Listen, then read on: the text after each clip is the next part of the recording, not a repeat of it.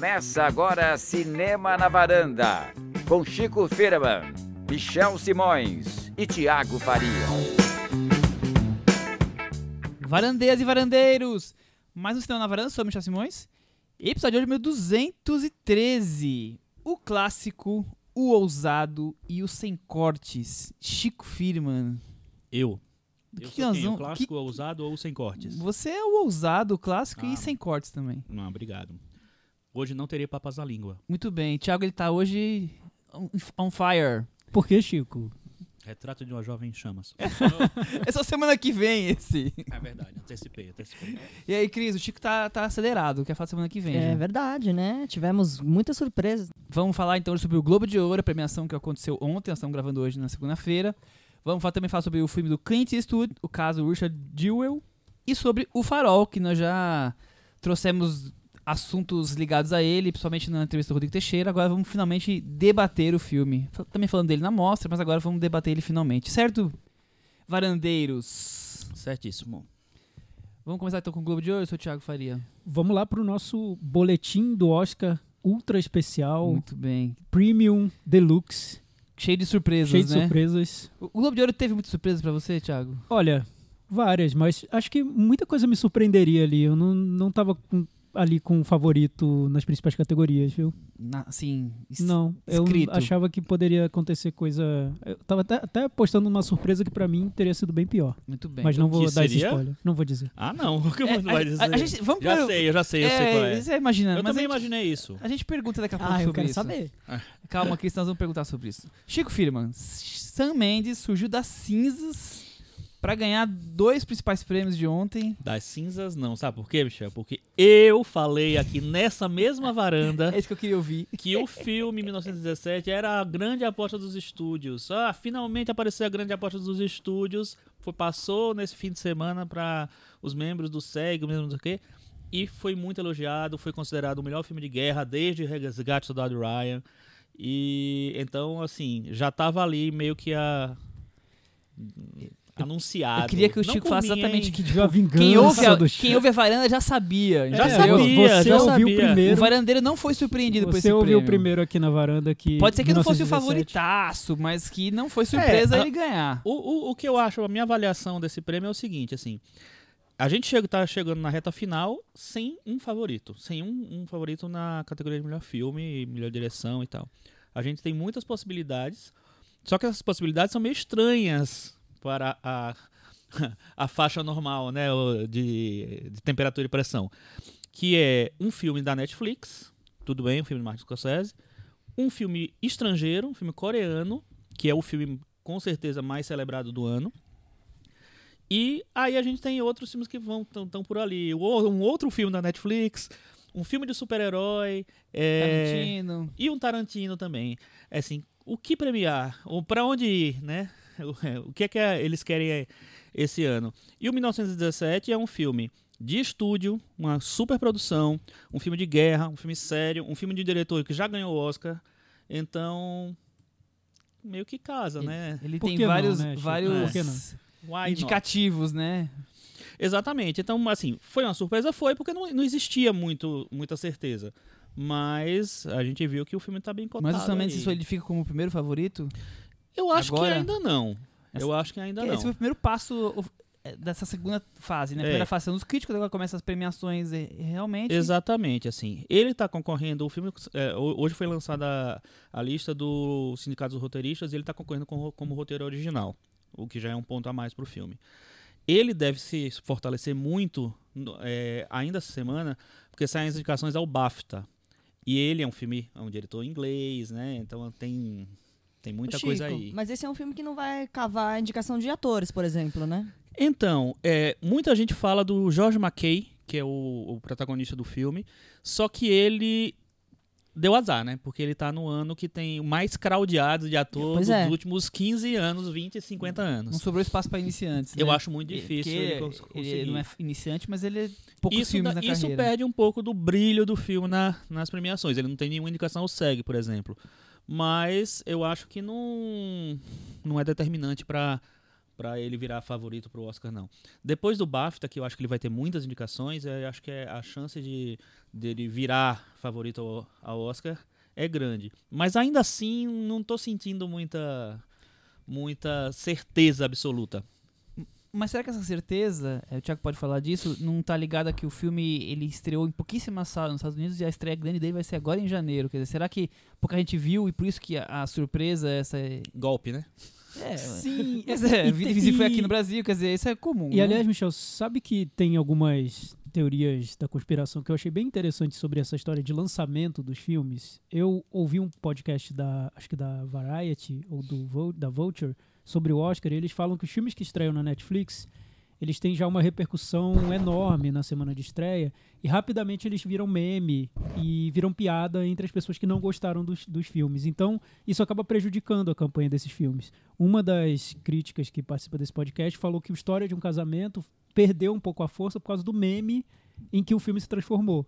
Porque, soquinho na parede. exato, É. porque Aqui muitos já usou esse meme umas 20 o que, vezes. o que eles WhatsApp, analisam. Cris, é que muitos Manda não vão mim, votar no filme porque acham que não está sendo levado a sério, que está virando piada. Não, gente, não sei se a gente já comentou aqui, que agora já não sei mais se eu comentei na varanda, se eu comentei na rua. Aqui estão falando que o, o, pa- o tapa do papo, o papa do tapa, também é ruim pro, pra campanha do já, já era. Dois papas, acho que já, a gente pode descartar, porque o, a- o, o filme é um fanservice do Papa Francisco e o Papa Francisco dá um tapa na mão da fiel. É. Então Pois acabou. é, acho que então já, filme. assim, não conversou direito o filme Morreu em Roma, esse, Bem, em então, Vaticano esse daí. É, Michel, voltando ao 1917, acho que o fato do filme não ter sido visto por quase ninguém ajuda o desempenho agora na reta final, porque né, é um filme que apareceu de um grande estúdio. Os que viram dizem que é muito bom, né? Não foi muita gente que viu, então o filme consegue aí ganhar um fôlego. Enfim, não sei até quanto tempo vai durar, mas consegue.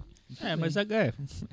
O problema é que agora é o determinante para as indicações, né? No- o- esse período foi o, de- o determinante. As indicações saem na pr- próxima segunda-feira, inclusive vai ter varanda, né? Falando bem no dia da varanda. Ser no dia que a gente grava, então, É. então não precisa nem fazer um programa especial, vai estar Eu ali gostei muito que eles organizaram, né, direitinho Perfeito, a agenda para ser bem no dia da varanda. Eles, eles aprenderam que eles têm que seguir a nossa agenda. Exatamente.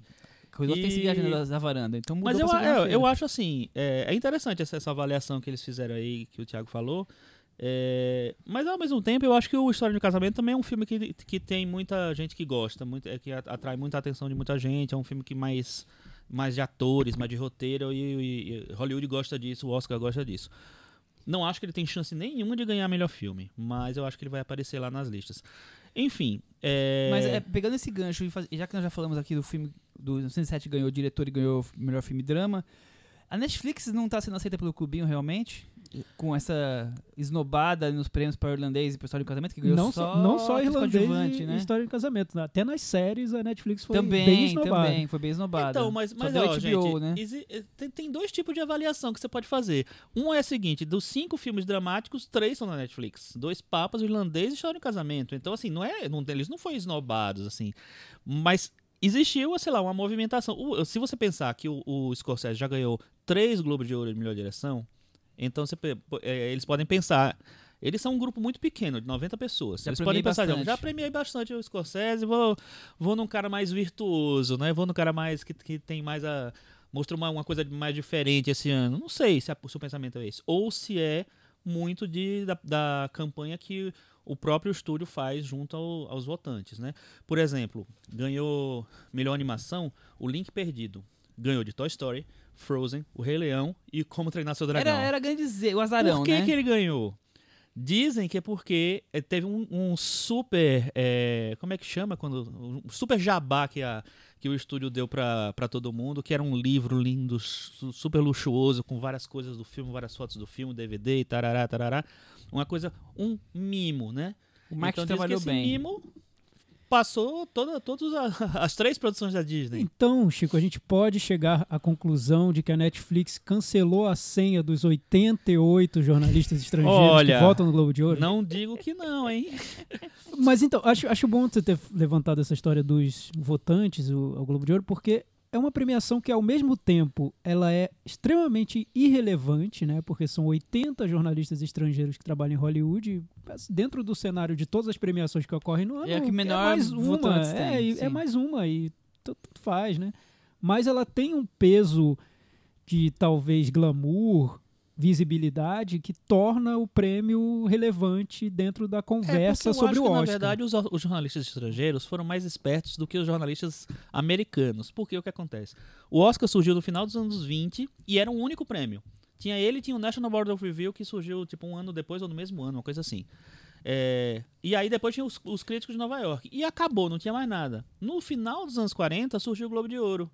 Então, é, e, e de, de- acho que depois de, sei lá, duas décadas e tal, foi o segundo prêmio que teve que foi televisionado depois do Oscar. Então, quando vi- você vai pra televisão, você vira outra coisa. virou você- história, né? Enfim, eu vou- ele virou, ganhou uma importância que nenhum outro outro prêmio tem. Talvez hoje o Critics' Choice tente, o SEG tem. O SEG, o SEG é o, o prêmio do sindicato, então é, tem os votantes parecidos com o Oscar. Mas de- em relação a críticos, o Globo de Ouro tem historicamente uma, uma, uma relevância. Só que a gente viu durante vários anos que eles, enfim, primeiro que eles já, já fizeram a história deles, paralela do Oscar. Então, o, o Oscar deu um Oscar, deu um Oscar para o, o Martin Scorsese. Eles deram três prêmios Glo- pro Martin Scorsese. Então, assim, eles não têm mais as dívidas que o Oscar tem, entendeu? Mas, ao mesmo tempo, eles, sei lá, funcionam de uma maneira meio paralela ali. Eles não são necessariamente importantes ou relevantes, mas eles também entram no jogo. E esse ano, como não tem os sindicatos, os sindicatos vão ser anunciados bem no dia do Oscar, é, produtores e diretores, então o Globo de Ouro ganha um pouquinho de mais de relevância sim. Muito bem. É, falando então agora a parte de, de atuações, tá pintando uma disputa Joaquim Fênix e Taron Edgerton ou, ou tem mais gente nessa briga aí? Foram os dois que venceram os prêmios ontem. Olha, eu ainda acho que o Adam Driver tem muita chance de ganhar o Oscar. Porque eu acho que é um, um perfil de papel que o Oscar gosta muito.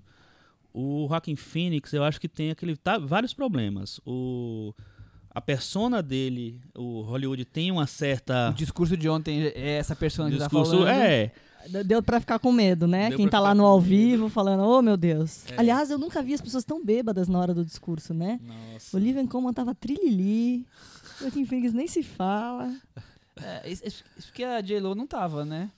Pois é. J-Lo. A J-Law, J-Lo, é, não é, tava. foi. Mas a Renée Zellweger tava e daqui a pouco vamos sa- saber a opinião da Cris sobre o discurso da Renée Zellweger. Muito bem. É, mas deixa eu falar, o... o então, eu não tenho, não tenho certeza se esse perfil vai ser o perfil que vai ganhar o Oscar de melhor ator. Não tem, porque é um Oscar, é um Oscar muito importante. E essa categoria está particularmente muito disputada esse ano. É, acho que tem muita chance de ganhar, sim. Mas eu ainda acho que tem uma chance forte do Adam Driver ganhar. Vamos ver como é que vai ser. É, com as, as indicações, a gente vai ter mais certeza de como as coisas vão se, se arrumar. Porque tem uns 10 atores que podem entrar ali. São cinco vagas só. Eles dois eu acho que estão garantidos. O Teron eu não tenho tanta certeza, porque muita gente acha que é meio que ele, uma imitação do, do que aconteceu no ano passado É, com o ia, Rami ser, Malek. ia ser muito. É, não. Copiando o prêmio anterior. Vencer, eu né? acho, acho que, não, acho que é, É. impossível, porque não teve a mesma repercussão. O Bohemian Rhapsody teve uma, uma repercussão muito maior. Sim. Né? O, o Queen tem uma coisa, uma legião de fãs, um fandom, né, Cris? Ah, com certeza. Muito maior do que o Elton John. Mas, enfim, a gente viu que ele não foi ignorado. Ele foi indicado ao Globo de Ouro, ele está indicado ao SEG, então ele deve ser indicado ao BAFTA, afinal de contas ele é britânico. Então pode acontecer. Mas não sei, eu acho que ah, esses três aí estão meio que rondando. É, atrizes. Renée Zellweger e Aquafina tá virando a disputa também? Não. Não, não, tio, que desânimo. Esse é Aquafina, tão simpática, com esse belo Aquafina eu nome de água mineral. Eu acho maravilhosa É a o melhor, Aquafina. é o melhor nome de, de E eu acho que ela tá maravilhosa. temporada. E eu acho que ela tá bem no filme também. Mas o. Ela, acho que ela não tem tantas chances. E eu não sei se ela vai ser indicada, na verdade. Nem indicada. É, porque a, disputa maior ali é a Scarlett Johansson e. A Renée Zellweger vai ganhar, eu acho. A Scarlett Johansson é tipo o, o step ali. O A Renée ganhou uma vez só. Ela ganhou uma vez por Cold Mountain. Ela foi indicada algumas vezes. Ela ganhou pro Cold Mountain. Foi. Oi, coadjuvante. Foi. Nossa. É, Então Harvey Weinstein, tá? Ela não ganhou pro Chicago, né? Não, Mas- ela mas concorreu ela- pro mas Chicago ela- e Bridget, Bridget Não, Jones. Harvey Weinstein, que hoje foi depor lá, foi, foi prestar as contas e apareceu de andador, né? Ele aprendeu com o Maluf. Apelando. Aprendeu com o Maluf, certeza.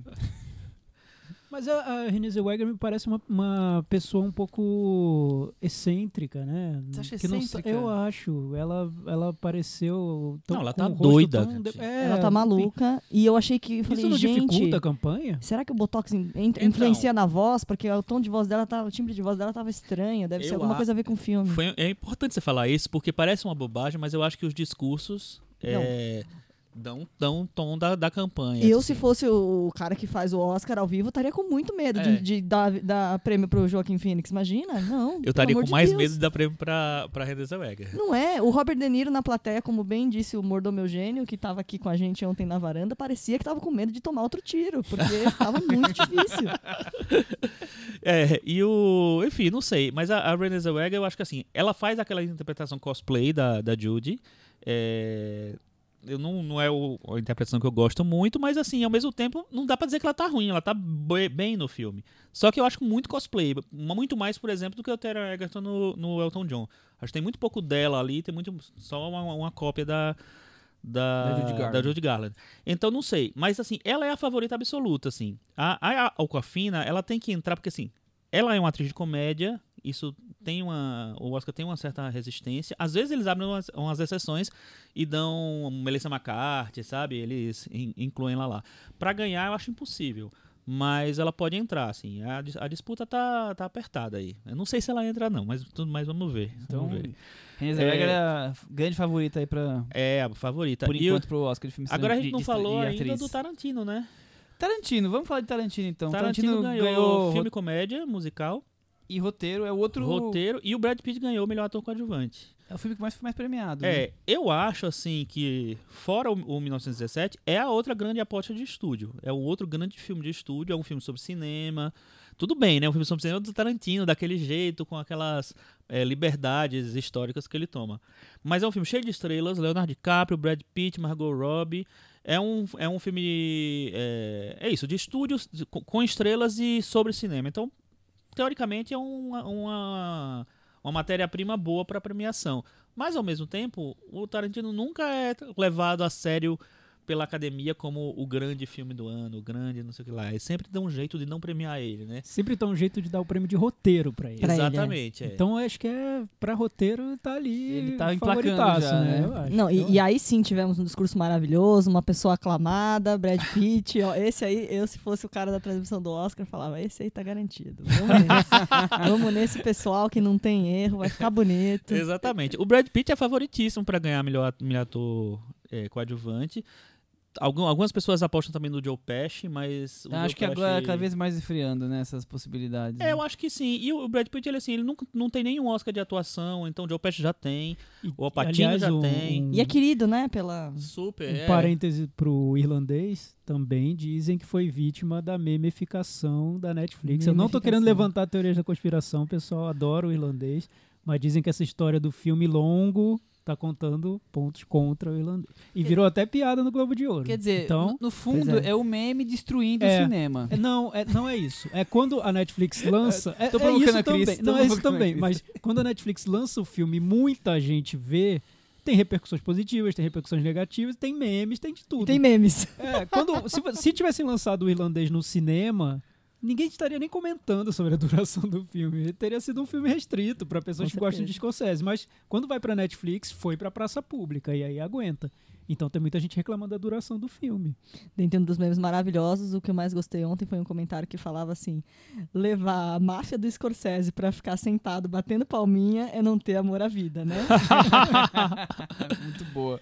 Bom, se o Brad Pitt já tá aí com, com uma mão na- no Oscar, e a Laura Dern que ganhou a atriz coadjuvante ontem? Então, a Laura Dern eu acho que tá com a mão mais ainda no Oscar, porque a Laura Mais que o Brad Dern... Pitt? Eu acho que sim, porque a Laura Ela é Dern... outra prefeita, né, de Hollywood, Exatamente, né? ela é a total. prefeita, ótima, boa, ótima definição. Ela tem um cargo importante na academia, então pra mim o Oscar já é dela, já era dela. Eu, eu me surpreendi dela ganhar o Globo de Ouro, porque eu achei que eles iam premiar as estrelas que eles gostam mais é, e premiar Jennifer a Lopez. Jennifer Lopes no- nas golpistas. Mas a Laura Dern ganhou mesmo assim e, enfim, ela é uma das, um dos motivos lá do, do, do filme Existir. tá aí na, na, O, na Berlinda. na Berlim. Então eu acho que, que faz sentido o prêmio dela sim. E ela é, é a favorita. Tiago, você gostou de ver os sul-coreanos tomando conta da, do, tapete vermelho, da premiação Ah, e ganhar o, o- Foi, foi o enfim, melhor. o Oscar, na- na minha o Oscar foi- Globo de Ouro. Na minha opinião, foi o melhor discurso da noite do Bong Joon-ho. Que ele reclamou que o- os americanos não sabem vencer uma barreira de 3 centímetros, que é das legendas, e que se vencessem estariam vendo filmes muito interessantes. Tá? Foi, foi muito bom o discurso Deu dele. Foi um- discurso que repercutiu Deu um muito. chulepe, né? É, é aquela coisa, não dá pra esperar que o, o teu filme ganhe, né? Acho que mesmo naquele negócio, ah, filme estrangeiro, não sei o que, esse ano não dá pra tirar do Parasita. Não dá pra tirar. Eu- É, a- apesar de simplesmente não tem chance. Apesar de em quase todos os lugares ele estar acompanhado do, do Dor e Glória e dos Miseráveis, mesmo assim, assim, mesmo não assim. tem chance. E eu não- ainda acredito chance, que no Oscar ele vai vencer essa barreira do filme estrangeiro e vai ganhar prêmios em outras categorias. Eu Tomara. acredito, tô acreditando. Vamos Não, e aí Somos Hollywood, Hollywood com isso. certeza já vai em breve, já deve homenageá-lo, né? Com um remake em inglês, vamos colocar o Tom Hanks no papel do pai, a Emma Stone no papel da filha e assim por diante. Já posso imaginar o Tom Hanks. Falando em. O Thiago falou do discurso do melhor da noite pra ele, e você falou de Tom Hanks. Me fale sobre ter- Tom Hanks, Chris, e sobre os outros discursos, Michelle Williams, Patrícia Arquette, não sei quais você quer destacar.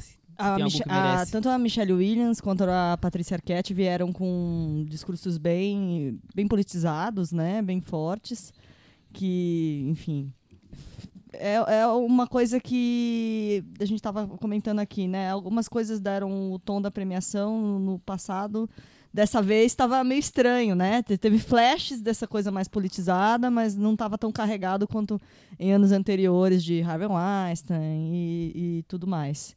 Você me perguntou de mais alguém, de um discurso que chamou a atenção? Tom Hanks. Tom Hanks. Ah, foi o Tom Hanks. Ah, é, Tom- é mais um, né? Mais, mais um, um prefeito aí de Hollywood, amigo de todo mundo. E aí você. Amigo da vizinhança. É, amigo da vizinhança, e aí você percebe quantos filmes legais ele fez e como ele foi ficando chato, né? Aparentemente, eu vi uma, uma história de que ele tá pensando em fazer um vilão agora, pra ver se finalmente tira essa. Pra ver se dá uma Pecha de- sacudida de- de e tal. bom não moço em é que tudo, né? essa história aí. né? ele, é, o- mas- ele é o Joanne dos anos 2000, né? Se transformou nisso, né? É, E- e, não vê, né? Ele quer fazer um vilão, mas ele acabou de fazer o melhor amigo dos Estados Unidos, cara, que é o Fred Rogers. Então, Ele quer fazer, tô fazendo sinal das aspas com a mão. Acho ele que ele não quer consegue. fazer um É. vilão. É duvido que Ele queira, não né, quer. gente? Ele, Ele, não, adora ele, ser ele o não quer fazer o. Coringa. Ele. Seria bom, hein? não sei. O Coringa também ganhou trilha sonora, né? Que Era foi o bem que eu te interessante. perguntar. Porque é o uma trilha muito querido grandiosa. Gustavo Camargo, do Papo de Trilha, emplacou que ia ganhar. Emplacou, né? Ele falou, inclusive no podcast dele, já tô Aham. recomendando o último podcast que ele fala sobre o farol, que nós vamos falar daqui a pouco. Uhum. E ele emplacou que ia ganhar e ganhou mesmo. Pois é, o- eu achei que ia ganhar o Randy Newman, mas eh, o Randy Newman tem mais cara de Oscar mesmo, realmente. O, o Randy Newman, ele é- é- fez a trilha do História de um Casamento, que é uma trilha bem bonita, né? Bem interessante, e ele já teve, tem 500 indicações ao Oscar, né? Prêmios e tal. Mas eu acho que ele, ele tem chance. Eu acho que, que o Oscar deve ficar entre o Randy Newman e o Thomas Newman, que não sei se é parente do Randy Newman, mas ele, enfim, é um cara que foi indicado 15 vezes ao Oscar, 14 vezes, e nunca ganhou. É o Roger Dickens desse ano. Hum. E ele fez a trilha sonora de que filme? 1917. Ah, mas o 17 vai ganhar tudo Não, esse eu, ano. eu acho que 1917 tem chances de repetir filme de direção, de ganhar trilha. Ele vai ganhar com certeza fotografia. Som. Fotografia ele vai ganhar, porque é, é aquela coisa do plano de sequência. E é o Roger Dickens, entendeu? Então eu acho que ele deve ter esse- esses prêmios. Aí, montagem, não sei se eles vão, que- quem eles vão. Não tem vão- montagem. Hã? É um falso plano de sequência, não tem montagem. Sabe lá, né? Mas é um, mas é, é um falso plano de sequência, é um falso. A parte falsa aí tá. E som também tem chance, né? Então. É, algo mais do Globo de Ouro que faltou a gente falar aqui, que seja importante destacar? Não, eu acho que assim, o, o- Elton John ganhou me- melhor canção, e aí é, é interessante porque teve esse combo, né? Melhor canção e melhor ator.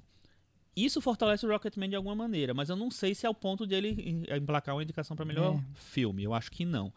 Mas quando o Bohemian Rhapsody surgiu lá, é, foi surpresa também, né? Mas Então, ele não ganhou melhor Ele ganhou o Globo melhor, de melhor- Ouro, Globo de né? Ouro melhor dramático. É, foi, foi, foi uma coisa um pouco mais. muito mais potente. É, né? foi uma escalada um pouco maior.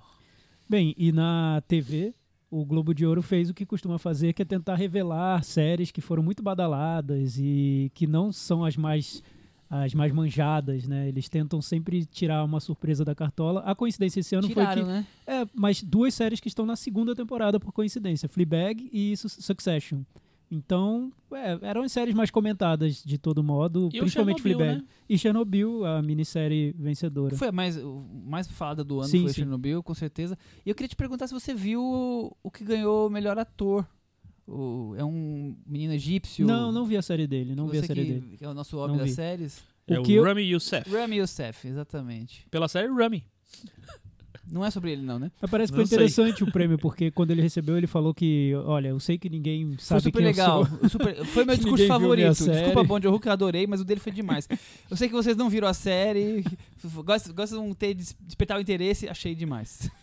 O Globo de Ouro, os 88 viram e gostaram, então fica o convite, mais ou menos isso que ele quis dizer. É, agora a gente só esperar que dia 12 tem o Critics' Choice e dia 19 tem o SEG. E no SEG, é, quem ganha o prêmio, o quem ganha esse prêmio que o, o- o Tom Hanks ganhou é o Robert De Niro. Então, espere um mega discurso anti-Trump num momento que o mundo está anti-Trump, inclusive né, todo mundo está anti-Trump. Então, é, eu não sei se isso vai ter algum impacto, porque ele precisa ser indicado para isso ter algum impacto. É, eu, eu achei meio branda a, a- com relação a- aos agradecimentos de forma geral, porque a, a Michelle Williams falou sobre feminismo, digamos assim, né? Mulheres votem nas É, mulheres. então, eu também achei esperava um pouco mais. ótimo assim. discurso. Não, dela foi um ótimo discurso. A Patrícia Arquette, sim, fez um discurso sobre esse, esse tema que tá aí pegando fogo no Oriente Médio, o Trump e tudo mais. E nada mais, né? Quer dizer, eu achei que de anos anteriores, Meryl Streep da vida, é, é, teve mais impacto, as pessoas estavam mais falando sobre as suas conquistas e eu acho que o Tom Hanks, um que é momento quem tinha tão mais grave, espaço, era uma pessoa que devia ter não, mas feito ele um não tem discurso... esse, esse- essa postura Pelo contrário, ele é tão- ele é tão- politizada, né? O, o bom moço que nem isso, ele, ele não entra em dividida, né? Não entra em bola de dividida nenhuma. é, então, ele é me pastelzão. decepcionei com os premiados. Eu também não gostei muito, por exemplo, do discurso da Ellen DeGeneres, que também ganhou um prêmio especial. Eu gostei muito mais da apresentação da... Esqueci o nome dela, Kate McKintosh. Sim, isso Quintosh. foi legal. Foi muito boa, eu achei. Tanto dela quanto da Charlize Theron pro, pro Tom Hanks. Exatamente. Então, engraçado, né? A- A Charlize Theron entregar pro Tom Hanks. Interessante.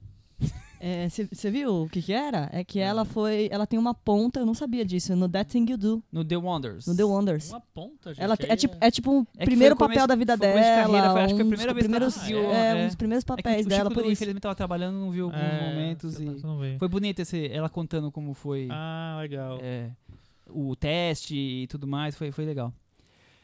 Vamos encerrar o Globo de Ouro por, por agora? É, antes da gente falar do Clint e do Farol, eu recebi três highlights sobre a bilheteria de filmes que nós vamos falar agora. Aí eu achei curioso trazer pra cá. Uhum. É, hoje, é, sabe que Parasita já tá com 170 mil in- ingressos vendidos no Brasil? E é o filme que menos cai de uma semana para outra a, a porcentagem de vendas, quer dizer, ele tá muito estável e deve ficar mais um, um, bom, um bom tempo. E 170 mil ingressos para um filme sul-coreano no Brasil, segundo informações, é um estouro. É uma coisa assim. Mas deve ser mesmo. Alucinante. fora da, da curva. Agora, outra coisa curiosa, falando agora do Clint e do Farol. Primeiro fim de semana, o Farol fez 20 mil ingressos com 36 salas apenas. Foi maior média de salas da semana. Foi um grande sucesso. E o Clint. Robert Pattinson. É, Fan Club. com certeza. É verdade, é verdade. tem esse peso. O fandom aí, se alguém estiver no- nos ouvindo, mandou mensagens perguntando quando é que ia estrear. Quem Sim, ia eu vi estrear. numa sessão lotada. É, então, 20 mil é para um filme desse porte é, É um é bastante. fandom E o filme do Clint fez 30 mil com 105 salas, para comparar como o filme do, do Petson, o Farol e tudo mais. Foi, foi um sucesso no primeiro fim de semana. É, não, e o dentro Cli- do e- seu Sim, universo, e o Clint claro. vem sem um grande ator, né? Um ator, uma- sem uma grife, vamos dizer assim, né? É. É, e, e no fim de semana tá todo mundo viajando em São Paulo, por exemplo, tá todo mundo viajando, quer dizer, são números expressivos. Claro que o filme do Clint poderia ser maior, mas não É. tem. Não é aquele filme de, de 500 mil no primeiro fim de semana, não é o Vingadores, né? É um outro perfil. Falando no Clint, vamos falar de o caso Richard Jewell. 89 aninhos do tio Clint, o Thiago. Cada dia mais jovem, né? Não, esquiando com Arnold Schwarzenegger. Maravilhoso. Quem não viu essa foto, vai na internet. Eu não vi, vamos Qual é postar Você não viu? Qual é o contexto dessa foto? Essa aqui? foto é assim, Arnold Schwarzenegger, Instagram, ele vai lá e escreve Name a more iconic duo, I'll wait. Foto dele com Clint Eastwood esquiando e é isso aí, so- somos amigos. Eu fiquei- já fiquei imaginando como é, quando é que nós vamos ter esse filme dirigido, dirigido pelo Clint, Com estrelado com- pelo Eu, Schwarzenegger. eu acho possível, acho possível. Porque o número chave pra entender Clint Eastwood é 89. 89 anos. Você faz o que você bem entender com 89 anos, né? Você não tem ninguém que vai dizer quem, o que você pode ou não e pode nós fazer estamos falando aí de dois republicanos, né? Correto? Então Sim. é isso aí. É bem possível. É, Não vamos resgatar a carreira do Clint, porque a gente já fez isso. Eu vou só relembrar que E que é um pouco longa, né? é, é um pouco longa. Puxem que uma você- cadeira que vamos relembrar a carreira de Eu vou Clint. falar pra vocês, vão nos nossos podcasts anteriores, no episódio número 52, nós falamos sobre Sully e fizemos um top 5 sobre a carreira dele. Então esse é o momento ideal pra você conhecer mais o que que a gente pensa sobre o cinema do Clint Eastwood. Falamos no episódio 117 sobre o 1517, Trem pra Paris. E no Uh! Esse, esse foi o Chico, tá? Só pra vocês Chico, o identificarem. Thiago- o eu Thiago não falo. bateu palma. E no episódio 167 falamos de A Mula, que foi também no começo de janeiro, como Nossa, estamos já é o falando quarto hoje. filme do Clint que a É, gente faz se no... bobear- Viu só? Esse, esse cara não para. Viu gente. como ele é produtivo? Ele deve ser o que a gente mais falou até agora, então, assim, quatro filmes aqui na, na Quatro história anos, da. estamos abrindo, da abrindo o quinto ano da varanda. Fiz ano novo pros varandeiros. que Feliz eu- ano novo, Esqueci Opa, de fazer isso. 2020, pessoal.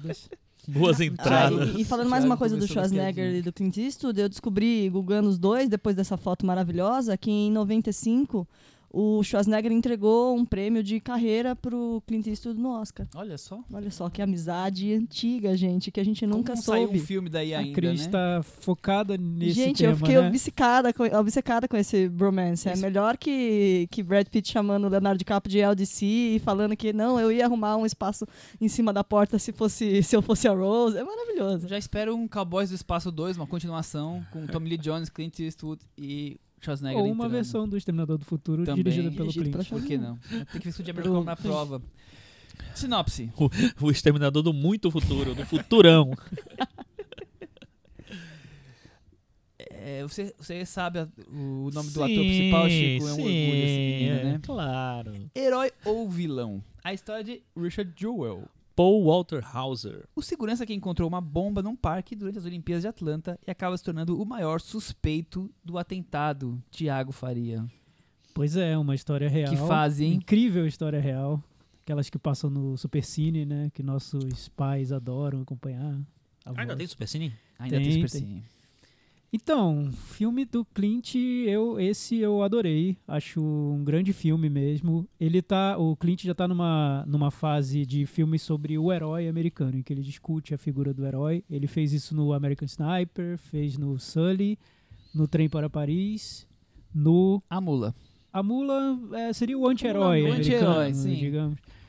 Enfim, mas, Mas esses todos são na sequência, porque É, antes, na sequência. antes desse é o Gerson Boys. Jersey Boys. exato. Depois de Jersey Boys são Então essa ele, é a ele sequência. tá muito do- com, com um tema fixo aí no, nesses filmes mais, mais recentes dele, que é mostrar como o país constrói os heróis, como o país desconstrói esses heróis. E, e nessa história do, do Richard Gill, acho que ele encontrou o personagem perfeito para tudo que ele queria falar, porque o, dentro da trajetória desse personagem você tem a- tanto a construção do herói quanto a desconstrução, e num espaço muito curto de tempo, né? Exatamente. Então a, a- a- trama já representa muito bem o, a fase do Clint Eastwood.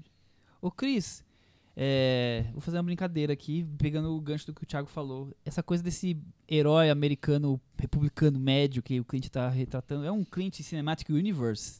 Não é? E assim, ele adora gente que adora arma. To- todos adoram arma. Não importa se é bom, é, adoram arma. Nunca vi. E ele, e ele não. Não digo que ele não criminaliza, mas ele meio que deixa. ele- ele- é ok no filme dele o cara ter, ter arma, né? Não nesse, só nesse filme, como em, outro- em outros, em outros filmes aí que a gente viu na, no, no universo cinematográfico do, do Clint recentemente. E se teve algum filme que não teve arma, nesse daí compensou. Esse daí compensou. É, por outro, ele, ele, ele tenta expor um pouco desse lado meio, não digo patético, mas desse, desse- dessas contradições desse americano. Mas então ele, ele, ele critica ao mesmo tempo que ele tenta entender. Eu acho que ele, ele tem esse lado assim, ele, ele, ele dá as nuances assim, ele tenta entrar nessa, nessa figura. Eu acho que é o, o universo cinematográfico que você está falando, eu acho que é esse estudo, né? Ele vai, ele vai buscando várias situações em que ele consiga encontrar esse americano anônimo que é falho, que gosta de arma, mas que também tem um lado heróico. Eu acho que ele tá nessa, nessa vibe. É isso, Chico? Ele consegue fazer o desenvolvimento preciso do personagem Eu que ele tá acho criando? que é muito difícil o que ele fez e o que o roteirista fez. eu não- agora deixa eu ver como é o nome do Hum. roteirista, não sei. É o. Nossa, é uma. Não, a, quem, quem escreveu foi a Marie Brenner, que é a, a jornalista retratada pela Olivia Wilde. Depois chegaremos nela. É, foi o Billy Ray. E o que eu acho que é muito difícil que ele faz, porque é isso que a Cris e o, e o Thiago falaram. Ele celebra, ele questiona e ele desconstrói o mito do herói americano do, ou do americano médio no mesmo filme, num período de 1 hora e 40, enfim. E ele faz isso com muita, muita, é, muita desenvoltura. Eu acho que ele, você, quando começa o filme, que você vai apresentando aquele personagem, você vai entender, nossa, ele vai fazer uma ode a esse personagem, sabe?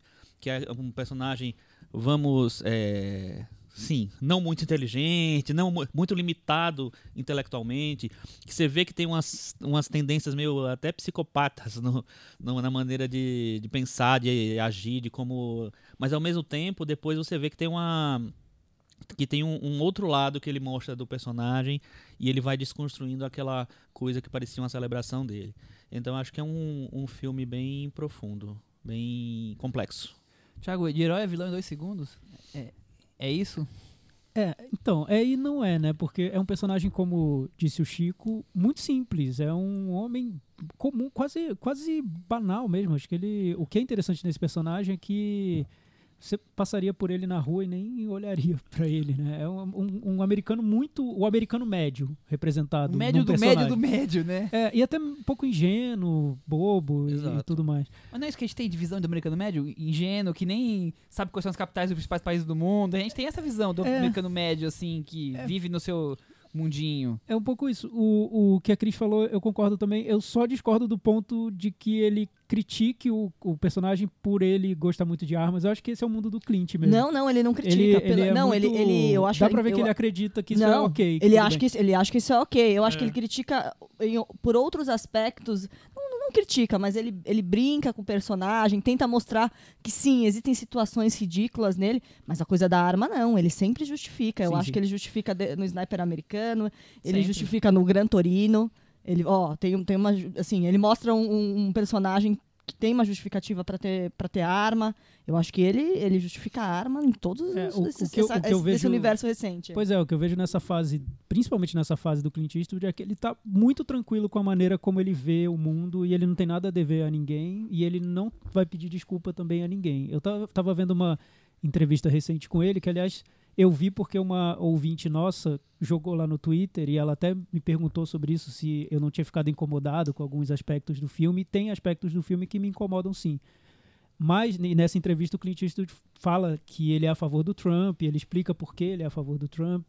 Ele faz todo um discurso que a gente pode até relacionar muito ao, ao discurso da direita brasileira hoje, da direita mais radical, digo, que é esse, essa ideia de que o politicamente correto é uma bobagem, que, que o mundo está ficando muito chato, que as pessoas reclamam de tudo. Esse é o discurso que o Clint usa. Então ele é, ele é assim, ele é um cara muito conservador, mas não é um conservador radical, um conservador da extrema direita. Ele é um cara que vê também problemas nos governos, vê problemas nos políticos. Não é um cara. Não é um Cego, idiota, né, entendeu? assim? Ele é, um, ele é um cara muito inteligente, de direita e conservador. É isso. E ele chegou numa idade em que ele não vai ficar pedindo desculpa pra nada, e- pra ninguém, e nem vai tentar criar um filme que tente contemplar todos os olhares possíveis e meios tons. Não, ele faz um filme que é o olhar dele pro mundo. Tem um olhar conservador, sim, eu acho. Mas o que me surpreendeu muito nesse filme é que eu vejo um olhar muito desconfiado para todas as instituições, todas, do governo, qualquer governo, da polícia, da mídia. E a única coisa que se salva nesse cenário que o Clint Eastwood retrata é o cidadão comum que tenta fazer a coisa certa. Isso é o americano médio e ele então e ele justifica as ações desse americano médio até o fim, assim. Sim. Eu acho, mas eu acho que ele, que ele, é ele também critica ele, esse americano. Eu acho que ele critica na medida que ele apresenta o, o perigo que tem nessa suposta pureza do america, de- desse americano médio, desse homem simples, desse homem ingênuo. Mas a pureza da falta de Mas informação. isso seria uma crítica ou, Eu ou acho. mostrar que, esse, que essa inocência se perde diante Eu dessas instituições? Acho, eu acho que quando ele mostra aquela cama, um spoiler, né? Desculpa. Aquela cama cheia de armas ali, por mais que ele celebre armas ou que ele né, tenha se construído e, e, e, e acho que é legal, ele tem um momento ali que é um momento de crítica. Diz assim, pô. Onde é que termina, né, a vou me defender, o vou me defender e o, e o tô exagerando um pouquinho? Onde sai do bom senso? Esse Então, quer eu acho que ele mostra que essa, essa suposta ingenuidade, essa suposta eh, simplicidade também esbarra numa, eh, esbarra numa falta de informação mesmo, numa falta de, de, de cons- conseguir processar eh, algumas interpretações, na verdade. Mas Então- eu ainda acho que ele vai falar que ainda isso é o melhor que a América tem. É, É, o americano. O melhor da América é o americano. É, é, e o americano quase inocente. Que, porque eu acho que o Richard Gere é, Que é essa aquele. inocência é a beleza do americano médio. Eu acho que o Richard Gere é quase uma criança. É aquele, aquela, aquele personagem que ele acredita que tá tudo sob controle no país onde ele vive, que as instituições funcionam, e aí ele se encontra numa situação que vai destruir essa crença dele nas instituições, e aquilo é um golpe terrível pra ele, porque ele era um cara inocente. Geralmente a gente perde essa inocência com 10 anos de idade, 11 anos de idade, que no Brasil você perde com 5, já era, acabou, você não acredita mais em ninguém, na polícia, no governo e nada. Mas ele mostra um personagem que acredita muito nas instituições, ele acredita na polícia, ele acha que tudo funciona. E aí ele se vê numa situação em que nada vai funcionar. Quanto E mais ele acredita, ele vai ser traído, mais né, traído pelo, ele é. pelo Então, país eu, dele. eu, eu, eu gosto da sua, dessa sua interpretação, mas eu também tenho, eu também acho que ele critica dentro. Ele critica o cara. Tipo assim, assim, esse cara, beleza, ele é, ele é puro, ele tem boas intenções, ele é uma pessoa boa, ele tem uma relação bonita com a mãe, ele tá, enfim, tem tudo dele é bom, mas assim, até que ponto ele consegue é, capturar o mundo em volta, sabe? Entender é, o como, o mundo funciona, o que são as coisas direito. Porque eu não acho que ele passa. Ele passa pano um pouco, claro, mas eu não acho que ele passa pano o tempo inteiro no personagem. Eu acho que tem uma, uma visão crítica ali de- do, do Clint em relação ao, ao Richard Gere. Ele mostra assim, tudo bem. No é, é um, é um filme de redenção desse personagem, desse, do americano médio, do herói americano, do herói simples, do homem comum. Sim, é um filme de redenção. Mas não é um filme de redenção como, sei lá, mal comparando porque é diferente, mas como Forrest Gump, sabe? Que é um filme que não tem. É, Apoteótico, vamos dizer é, assim. que é, que tem senão. é, uma, é uma celebração infinita. É, mas acho interessante você comparar com o Forrest Gump, Chico, porque o o que eu vejo no Richard Gere é que é um filme sobre uma pessoa muito comum. O fato dele ser transformado em herói e ter sido desconstruído e ter virado vilão tá fora do alcance dele. Ele é uma pessoa comum. Uhum. Quem transforma em herói é a, a mídia. Quem desconstrói é a própria mídia com a ajuda da polícia. Mas, enfim, o- ele é, um- é uma Entendo, pessoa. mas eu acho que também fica muito claro que essa transformação de herói, que não foi ele que gerou, ele sempre quis essa, essa transformação em herói. Ele sempre quis, se- sempre esteve nesse papel de você sou que é um preço que ele defensor, tá pagando por um sou sonho um que homem ele da lei. realizar. Exatamente. Então, só, sabe, mas, é o mas cara um que tem uma sonho, mas um sonho que não é o sonho de virar celebridade, é um sonho de ser tão bom naquilo que você faz que você vai ser reconhecido por muita gente. Então, eu acho que tem as duas coisas. Eu acho que tem isso de ser bom, de ser o herói. Mas, assim, essa coisa de ser o herói, você te- tem o impacto de fazer o bem, né, de é, cu- cuidar das pessoas, e ao mesmo tempo tem de você ter uma celebração, um, um, um retorno de celebração em relação a isso. É, é engraçado, porque eu acho que até no momento em que ele vira herói, parece que ele não consegue processar isso muito bem. Ele, ele não se entrega a, a- é, Não é um prêmio que ele recebe de bom grado e sai festejando o fato de ter se tornado herói. Ele acha aquilo. Será? eu, eu, não eu- sei. eu entendi essa- esse trecho do filme como. Eu acho que ele, ele dá tentando umas, voltar umas entrevistas meio É. orgulhoso, meio não sei o que Ah, lá. mas é que ele, ele é um personagem tão puro na questão da ingenuidade, não vou dizer da, pu- da pureza, mas ele é tão ingênuo, Tão simples tão mesmo. né? simples, é, que, que eu acho que eu, isso que o Thiago tava fal- tentando falar agora. É, ele não se empolga, mas ele se empolga. Porque ele não se empolga porque ele acredita que ele tá fazendo simplesmente o dever dele. Uhum. Mas por outro lado, o ego dele fica completamente inflado por estar sendo reconhecido porque ele fez. Porque está fazendo um- o dever dele. Exa- o dever dele, o dever dele foi um ato heróico que salvou dezenas de pessoas. Então, é, é uma dicotomia ali que eu, que eu enxergo. Mas uma dicotomia de um cara ultra simplório. E eu acho que isso é uma coisa que o cliente consegue colocar tão bem no filme. É, talvez a coisa mais é, forte com relação ao personagem principal que ele me- se destaca pra mim. Agora, as outras duas coisas que pra mim são muito fortes são essa crítica que ele faz às instituições mais focadas na, na Polícia Federal, no FBI, no filme e na mídia, né? E na, e na imprensa como um todo. Ali, o cliente atirando para todos os lados com, com relação a construir e destruir esse, esse herói que a própria as instituições criam e des- desco- tentam desconstruir depois. É, porque eu acho que serve bem ao filme o fato do personagem ser muito ingênuo.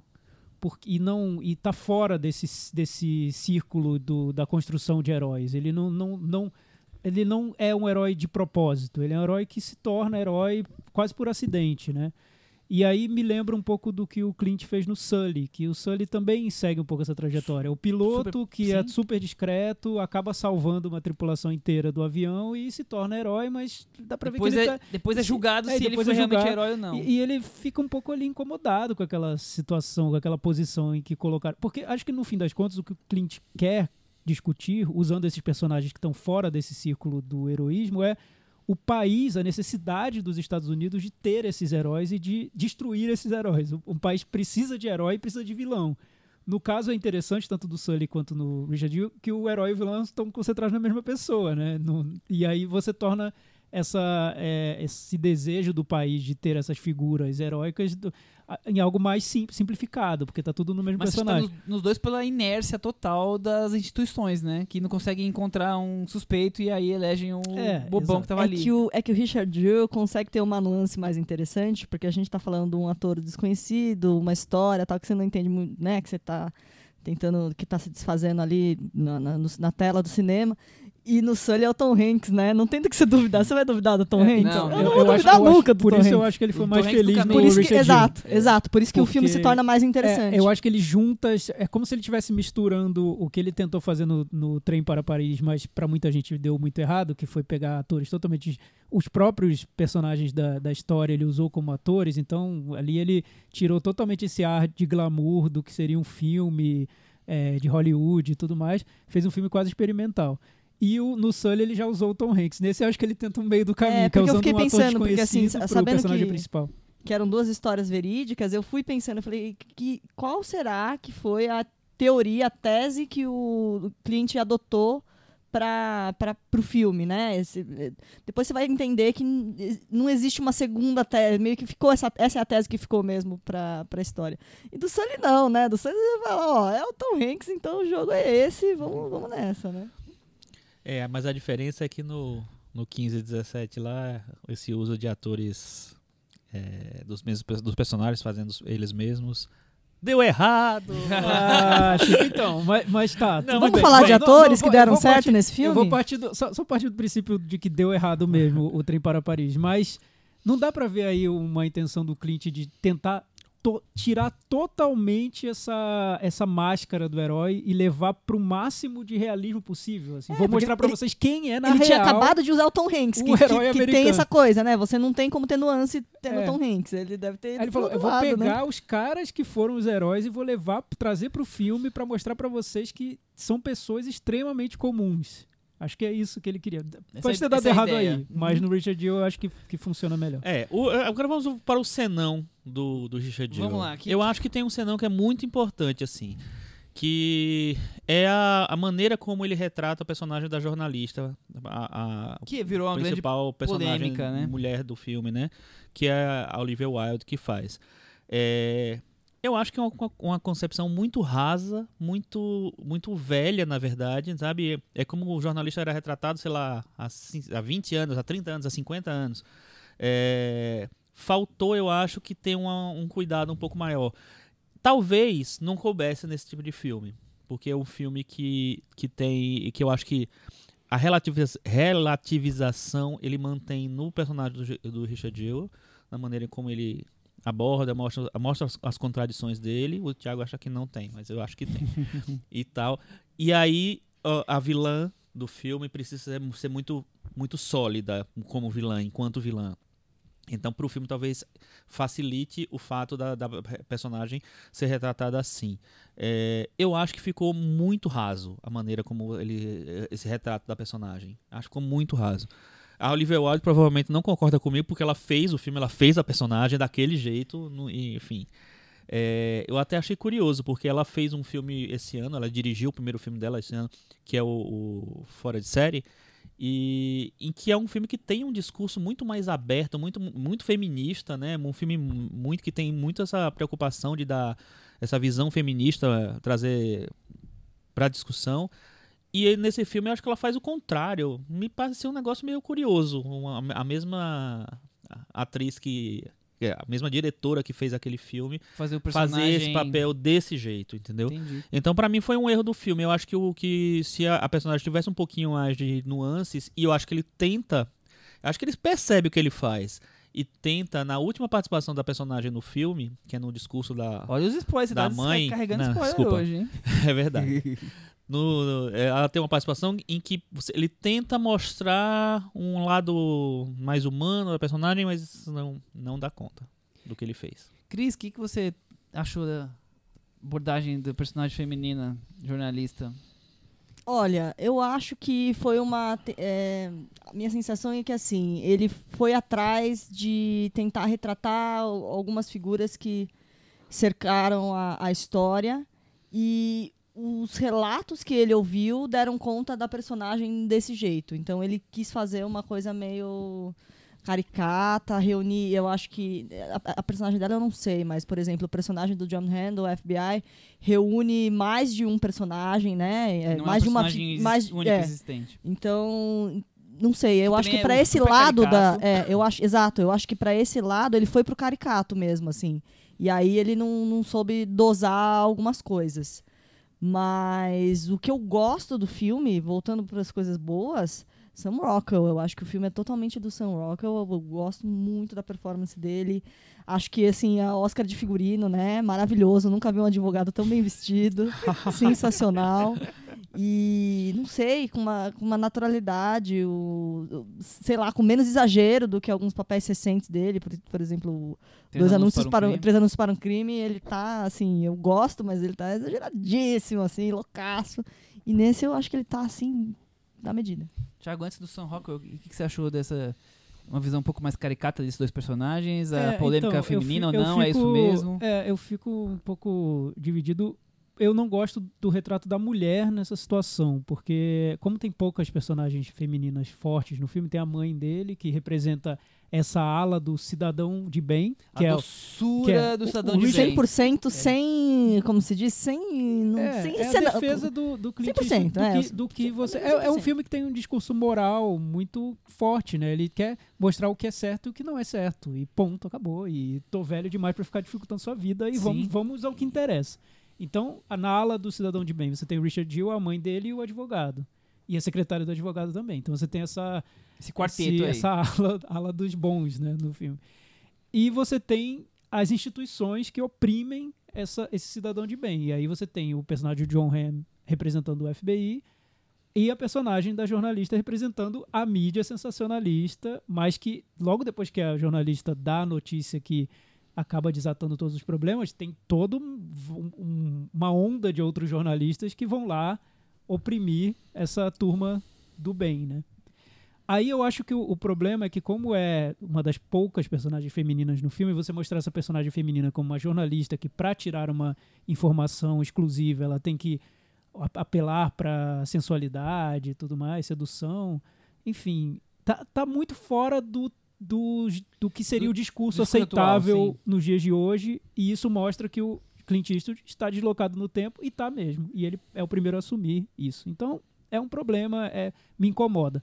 Mas no retrato da mídia já não me incomoda tanto. E eu tô falando, eh, sou jornalista, eu poderia estar muito incomodado. Porque o filme faz esse retrato muito duro também em relação ao FBI, também em relação a go- aos governos. Então, em determinado momento ele mostra o Clinton na TV, não é por acaso, é porque ele está sendo duro em relação a todas as instituições que estão oprimindo o Richard Gill. Eu não sei por que ele deveria ter poupado a mídia, né? A mídia fez parte de todo esse essa corrente que se voltou Também não acho o que devia ter poupado de jeito nenhum. Então é isso. Eu Acho, acho, até, acho até que é um dos trunfos do é, filme. eu acho até eu corajoso, acho- porque os filmes geralmente pegam muito leve com a mídia e a mídia tá, é parte disso. Eu não acho Desculpa. que pega um leve, não. Eu acho que a maioria pega. Eu não acho que não. Mas Geralmente eu- o jornalista eu é o assim, mocinho da história. Eu né? não acho que tem que pegar é, leve ou pegar pesado. Eu acho que é, quando você falou que o- vem os outros jornalistas e aí eles também. Ali eu acho que é uma visão ok, beleza. É aquilo que acontece mesmo. Mas no retrato da, da jornalista, de como ela consegue a notícia, de, de toda. é, todas as falas dela são. é, Ela é toda cri- é criada passo a passo pra ser aquela, aquela vilã. Aquele estereótipo, né? Então eu acho muito estereotipado. tudo. É, e nos relatos dos, das pessoas que, enfim, que É que, viviam e E a tal. Jornalista to- morreu, ainda tem É, isso. é, ela morreu, a morreu. jornalista, morreu o, o cara do FBI, morreu. Exato, o, isso que eu quero dizer. É, ninguém sabe. morreu, é, ninguém sabe sobre dizer se aconteceu isso de fato, assim, se desenrolou daquele jeito que acontece no filme.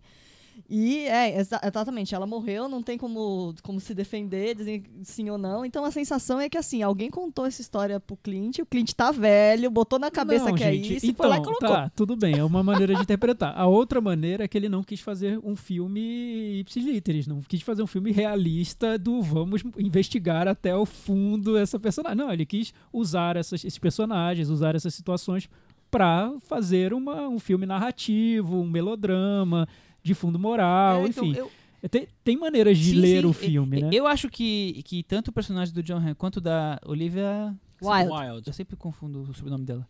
São personagens, sim, caricatos dentro da- das suas profissões, mas que essa caricatura funciona muito bem para contar a história e dar o material de crítica que o Clint está querendo usar com essas duas instituições. Ponto. Então, eles, como estão desenhados, funcionam muito bem para o filme.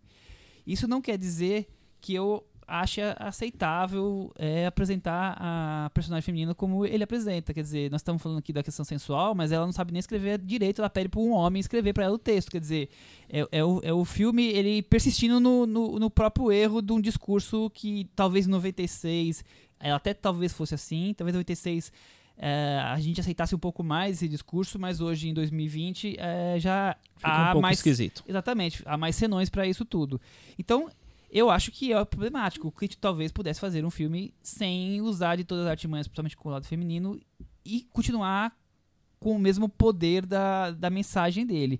Agora, é um absurdo, é, é achar que também que isso pode não ter acontecido. Não, Eu também acho que pode ter acontecido de algo parecido, claro, não lips, lips como tá ali, mas pode ter acontecido. É, eu, pode eu ter acho, dito tipo eu acho coisa. plausível. O problema é que quando usa pra representar toda Não, uma classe, exatamente, fica complicado. Você Não, e a- resume, e, e se assim, se- demonizar, né? Agora, E é agora não, não maneira, basta ela usar a sensualidade, ela também não sabe escrever e precisa pedir É. com um homem escrever. Aí você começa a, Mas eu acho que um podia ter, demais. podia ter todos esses elementos de uma outra maneira, porque eu acho que o- a maneira como se dirige as cenas da Olivia Wilde é muito maneirista, maneira maneirista. É muito é, determinista, assim, ele, é- é, ele quer vilanizar aquela personagem, desde o começo. Então, É ele quer finalizar a imprensa e ela é a, a, o, o- a faísca inicial de É, onde nesse, começa ne- tudo, é, nesse né? ponto é, um Por filme, é um filme muito claro no que ele quer dizer. Então, isso você pode gostar ou não. O que sempre é, É, os filmes dele, E né? Nesse eu acho que é- ele tá mais ainda. Eu, eu não tinha visto um filme do Clint Eastwood que mostrasse com tanta clareza, tão diretamente o que ele quer atacar. Sim. É a imprensa. Pois é, eu achei que ele É ia ter um, FBI. um É, pouco mais de, de. É de- isso. de sombras, porque o caso tinha essa dúvida e tal, não, mas ele vai para um. Ele encontra um outro foco. Vamos Abraça dizer uma assim. causa e, e vai, né? É, e agora querendo pegar o último gancho que a Cris levantou do Sam Rockwell e também podemos falar da Kate Bates. O que vocês acharam das interpretações? O, o próprio do, do próprio Paul Walter Hauser, claro. Então, pra mim, a grande interpretação do filme é o Paul Walter Eu acho ele uma surpresa, um- ele consegue dar essa coisa da, do, do cara simples, o cara ingênuo e o cara, desculpa, estúpido. Né, que não tem informação, que, é, que, não, que não consegue ir muito além nas interpretações. É, eu acho que ele tem, ele consegue dar esse equilíbrio pro, pro personagem. Ele é meio, sei lá, às vezes fica uma coisa engraçada porque ele tem ele, ele tem essa essa essa coisa de levantar esse lado meio ridículo que o personagem também tem. Então eu acho muito boa a interpretação dele, mas eu concordo com a Chris, o Sam Rockwell tá muito bem também. E, e a Kate? Bates eu acho que tá ok. A Kate Bates pra mim tem uma grande cena que é a cena pro clipe do Oscar, né? É, e ali mas- eles vão tentar a indicação dela a qualquer custo. É, ela foi indicada pro Globo de Ouro, É, né? Então, eu gosto de todos e eu acho que estão todos meio uniformes no filme. Eu gosto muito do ator principal porque eu noto nele. Ele cumpre bem esse papel que o Clint Eastwood dá de ser o protagonista, o grande. O, o nome do filme é um cara que ninguém conhece. É um cara que representa um americano muito simples e que tem um lado, um lado bem ridículo. Ele parece. Tinha um filme que. Uma comédia de um segurança de shopping, Paul Nossa. Eu, eu olho é pra ele e eu penso no segurança penso de shopping. Então, toda ele hora. parece um personagem de comédia, né? Que caiu naquele filme e você não sabe de onde vem. Então, aí tem, tem uma certa ousadia do, do Clint. Mas, falando sobre o filme, por isso eu acho que tá tudo uniforme nas interpretações, eu vejo no filme cinema clássico de, do, de mais alto nível, assim, um filme brilhante dentro do modelo clássico que o Clint Eastwood vem desenvolvendo ao alguns filmes, porque eu acho impressionante como ele consegue envolver o espectador rapidamente, de uma maneira transparente, fácil, simples, sem usar nenhum penduricalho, sem precisar recorrer a nenhum truque muito óbvio. É, claro, clichê o filme tem o tempo todo porque está dentro dessa estrutura de melodrama que ele, que ele quer usar, mas eu acho que é um filme que consegue uma comunicação tão direta com quem está vendo que pode até passar despercebida essa qualidade dele, que eu achei incrível, assim, o cinema, as pessoas ficam hipnotizadas pelo filme e um filme muito simples na narrativa, entre aspas, porque não- acho que seja nada simples, acho que é muito difícil fazer um filme que pareça tão simples quanto é esse. simples e, e é tão difícil fazer algo tão simples que ninguém consegue fazer quase. Sim, E- Eu acho isso. eu eu não porque- sei se muitos queiram fazer algo assim hoje. Eu acho que hoje em dia é difícil. eu é, mas hoje acho que Talvez, o Clint talvez. faz com uma... Com, Ele faz um cinema maneira- envelhe- envelhecido moderno. Exato, e, e que, e que é muito. tem uma comunicação muito fácil com quem tá vendo. É, é- parece que é um filme transparente mesmo, que você. que não tem nada que vá te distrair do que o filme tá querendo transmitir. E essa intenção dele de pegar uma grande história real e, e narrar todo o seu esplendor, poxa, poucos diretores conseguem fazer isso de uma maneira tão sincera, né? Tão direta. Eu acho que foi um grande prazer ver o filme, eu adorei. Simples e envolvente, sabe o que isso me lembra? Macarena, que cena maravilhosa. Ah, que fantástico. cena contagiante, muito boa. Eu imagino o Clint dirigindo essa cena, muito bom. E outra discussão legal que o filme traz que a gente não tocou, mas eu vou falar bem rapidamente, é a questão das aparências, né? Porque o personagem tem essa. Ele parece muito bobo, parece. E no filme A Mula, o filme anterior dele, é, é um, um filme sobre um senhor, interpretado pelo próprio Clint Eastwood, que se torna mula de, de tráfico de drogas, mas ninguém desconfia nele, dele porque ele é velho, né? Então essa história do, de um país que também se deixa iludir por aparências está nos, nos dois filmes. Eu achei bem interessante. Interessante. Algo mais pra acrescentar ou vamos pro Metavaranda, gente? A gente pode ir.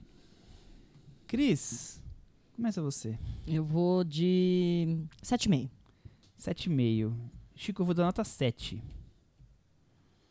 Ah, sou eu agora. É, agora é você. É, apesar de toda essa, essa é, reflexão que eu fiz aqui sobre a personagem de Oliver Wilde e, e dizer que realmente me incomoda muito, eu acho um filmaço. Acho um filme belíssimo.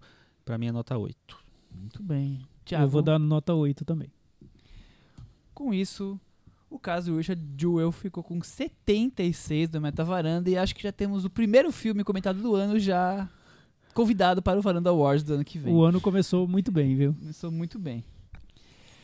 Vamos ver se confirma, confirmamos se o ano começou muito bem com o próximo filme que vamos falar agora, que é O Farol, dirigido pelo Robert Eggers, diretor americano de 36 anos. Esse é apenas o segundo longa-metragem dele. O primeiro foi A Bruxa, que nós falamos no episódio número 11, Thiago Faria. Você lembra do episódio número 11? Nossa. Olha, Há lembro milênios vagamente. atrás. Chamou-se A Hora do Espanto. Nós fizemos uma lista sobre os melhores filmes de terror da. Acho que da década. da- não, dos anos 2000. Não pode falar década. Não, Não, pode. nem As foi pessoas década, ficam foi muito década. tristes. Não começou a década. As e não foi década, foi anos tristes. 2000, alguma coisa assim. Aham. E falamos sobre A Bruxa. É. Deixa essa história de década pra lá. É, e também comentamos, como já, só pra relembrar, muito sobre a produção do filme no episódio 198, quando veio aqui o Rodrigo Teixeira e contou bastante sobre a produção de O Farol. Rapidamente, o que, vocês têm sobre, sobre A Bruxa? Rap- bem rapidinho, que a gente já falou isso, mas faz tanto tempo. Olha, eu gostei muito quando eu vi o filme. O Rodrigo Teixeira veio aqui à varanda e ele falou muito sobre o, o- o diretor. É, e uma característica que ele comentou e que ficou marcante pra mim, que eu levei pra sessão do, do Farol, é que ele diz que é um diretor muito metódico, né? Que ele apresentou o projeto do filme pra ele. Tava pronto, e o projeto né? já era incrível, que era quase um livro e tudo. E o Rodrigo Teixeira teve que dar sinal verde na hora pra ele, porque estava diante de um gênio. Então, é um cara metódico. Acho que ele faz tudo de, de uma maneira muito cuidadosa, mas também ele, ele busca uma série de, de referências em lugares diferentes, tanto em, em filmes quanto em literatura, artes plásticas, e tenta juntar tudo isso é, em filmes que sejam que, que tenham uma pompa também de, de, de, de filme de autor, né? É só o segundo filme dele, Chico, mas ele já tá fazendo coisa bem autoral, digamos assim, né? Um universo bem particular dele, né? É, eu acho que ele que uma característica dele que, que é uma característica boa, eu acho. É, ele ele tenta não ser nada simples. É, eu acho que ele tenta dar estofo e trazer ideias, muitas ideias para as ideias que ele tem, para executar as ideias que ele tem. Então eu acho que ele, nesse sentido, é um dire- di- diretor que merece atenção, que é um diretor diferenciado, assim, é um diretor que, que ele quer causar. Talvez queira causar demais. Mas Isso aí vamos falar daqui a pouco. O, É. o Chris William Defoe assistiu a bruxa, adorou, foi atrás dele e falou: Quero trabalhar com você no seu próximo projeto. Você também ficou assim quando você viu a bruxa? Você pediu pra não. trabalhar? É, não, acho que não. Era não- você que fez a não sei sereia se- lá? Não. Não, mas eu gostei muito da Bruxa. Eu acho que ele, ela é um filme que cria um, um clima, uma, né, um- aquela coisa de ver, de ver no cinema que te envolve. Mas acho que a gente parou a nossa conversa do, no- do Clint Eastwood exatamente num ponto que se contrapõe ao filme que a Perfeito, gente vai Cris. falar agora. Que o Thiago tava falando que o Clint é direto, cristalino, vai contar. Essa é a história que nós temos para hoje, ele vai te contar. E a gente vai falar aqui de agora de um, de um produto que tem mais truques, pro bem ou pro mal, mas um produto que tem mais truque. Muito- Vamos pra sinopse então, antes da gente entrar nesses truques? Vamos. 1890, num farol marítimo, numa ilha isolada na Inglaterra, dois homens Robert Pattinson e William Dafoe. chegam para trabo- trabalhar isolados da, da civilização por várias semanas. O convívio, as chuvas, o álcool são as únicas companhias além do tenso relacionamento de loucura e medo entre eles. Principalmente o álcool. E outras coisas, flatulência também. Fazolência é uma coisa, é, é um dos atores coadjuvantes desse filme. Ah, Chico Firman, A Bruxa. É um terror psicológico. Eu a li um- bruxa? A bruxa Farol. não, o farol, desculpem. O farol. É um Michel, terror psicológico. sendo farol. Que bom que agora volto, a calma depois dessa música maravilhosa. Né? Eu adorei um, um termo que eu encontrei na internet, um conto náutico. Acho, que- acho que inclusive estava na, na- no e-mail da Paula Ferraz de, de lançamento do Mas filme. o que que significa? Porque é um conto náutico, eu achei. É uma, é filme é um belo- uma náutico? história- de uma história de pescador, é uma história É uma masculina. história de pescador, eu acho É. que é uma, uma- uma uma, boa uma definição. hist- um, um- eu, eu fiquei pensando muito no Ernest Hemingway no durante o filme, porque eu acho que tem aquela coisa, um universo muito masculino, muita cachaça, né? Muita e um peso muito grande. Eu acho que resumiu o filme, né? Mais ou menos isso. É, Olha, eu, eu revi o filme pra comentar aqui, eu tinha visto na mostra. É, eu ainda acho o filme impressionante visualmente. Eu acho que o filme tem muitas ideias visuais muito bonitas, visuais e sonoras, na verdade, né? Estéticas de uma maneira geral. É, muito bonitas. Eu gosto muito dessa coisa dele querer remeter a um, a um cinema mudo, a um cinema dos anos 30 também. Ele usa é, câmeras especiais né, da, daquela época para poder é, chegar a certo, a, um, sei lá, um nível de texturas que ele queria e tal. E eu acho que o filme é muito bonito assim. É, Eu acho que o filme, às vezes, talvez fique mais no, no nível simbólico do que ele consiga entregar, entregar um produto final, às vezes. Como a bruxa, pra mim, consegue. É, é um filme que eu acho que tem, tantas ideias que, às vezes, as ideias não, não, não são totalmente colocadas, exploradas ao todo. Acho que às vezes vira um amontoado de ideias. Mas é, é um filme que eu acho que. Eu não, eu não consigo não, não, é, não dizer que, que, que existe uma, uma coisa interessante no cara que vai buscar tantas coisas para trazer para um filme, para criar um produto diferente, para criar um- um- um- uma obra diferente. Então, eu estou bem dividido em relação ao Farol. Hum, O Chico tá dividido. O Thiago eu acho que não. Eu não tô tão dividido. Não, é, eu vou elogiar tanto o filme aqui que vocês vão achar que eu adorei. Mas, Vai enfim, elogiar e eu, nota eu acho quatro. que... Todos que você detona, você É, elogia. então, é que eu começo elogiando. É assim que a gente tem que lidar, né? Com as obras, as pessoas. né? Você começa elogiando. Eu, enfim, eu acho que a- a- isso o, o Chico resumiu muito bem, o, o diretor, porque eu noto nele não só a vontade de causar, e eu acho que tem mesmo, ele quer chegar no festival, exibir o filme dele, o festival inteiro vai parar pra ver. E foi o que aconteceu no Festival de Cannes. Cannes aconteceu 2022, esse ele foi um dos filmes mais elogiados do ano. Então, a gente viu essa repercussão. E é exatamente isso que ele quer. Ele quer que todo mundo pare pra ver essa pérola que ele vai jogar no cinema e tal, essa joia. Enfim, porque é muito diferente do que tá sendo feito, mas é são filmes que são quase filmes happening, né? Filmes evento, porque não é só um filme com uma história de dois pescadores perdidos numa ilha e que vão à loucura porque estão convivendo numa casa, que eu acho bem plausível mesmo. Você coloca dois homens dentro de um farol, um perdidos um, quatro semanas, vai ter muito. Vai ter muito que muita ali. bebedeira, É. muito peido e vão à loucura, com certeza. Mas, enfim, é, é bem, bem, bem plausível. O... Bem coisa de homem. Mas, enfim, ele não quer contar só essa história, ele quer contar essa história usando fotografia em preto e branco, remetendo a filmes antigos, a Edgar Allan Poe, com, com uma tela quadrada menorzinha para para deixar bem claro a claustrofobia daqueles personagens, com diálogos que são quase ali gemidos num, num idioma que você quer inglês, mas você, na maior parte do filme, se não tiver legenda, você não vai entender. Uma trilha sonora que fica batendo na sua cabeça, com sons dissonantes. Então, assim, é um filme que carregado de efeitos para que aquele filme se torne algo muito diferente. Então, acho que é, ele tem essa coragem de fazer um cinema que é arriscado, né? Porque é muito fácil você cair no ridículo com, com filmes tão sobrecarregados de sentido e de efeitos e tudo mais. De truques, como, como disse a Cris. Então, quando funciona, e esse filme funcionou para muita gente, ele foi sensação no Festival de Cannes, quando um filme assim funciona, é, é uma obra-prima, né? Você, o que você faz fazer? Você vai se render a esse filme, porque tá tudo lá, o cara foi super corajoso. Quando não funciona, a sensação é de que você pegou um belíssimo pastel de vento em PB e deu uma mordida, não tem nada dentro. Então, assim, é, isso me divide um pouco, porque eu vi um filme muito bonito, plasticamente, com referências que eu consigo identificar claramente, quase todas.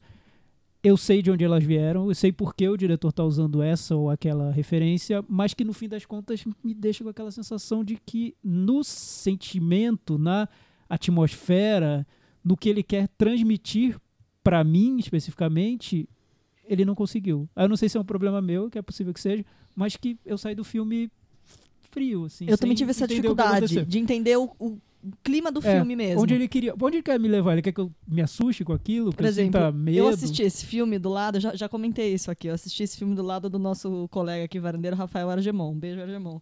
E aí chegou uma hora que a gente começou a dar muita risada. E a gente começou a achar o filme muito engraçado. Eu até acho que tem alguns momentos É, eu que era que pra tem ser humor, engraçado. risada Fiquei na dúvida se eu tava achando engraçado demais, porque a gente começou a, a rir de gargalhar em alguns trechos. E eu senti uma dificuldade de, de chegar no, no clima que, que queria ser passado. Porque na bruxa isso era muito claro. Sim, então, na bruxa eu acho Uma que ele, ele constrói recorrente. uma atmosfera que tá claro que é uma atmosfera de tensão. E eu me ca- fui carregado pela tensão da bruxa. Sim, eu terminei eu o também. filme muito tenso.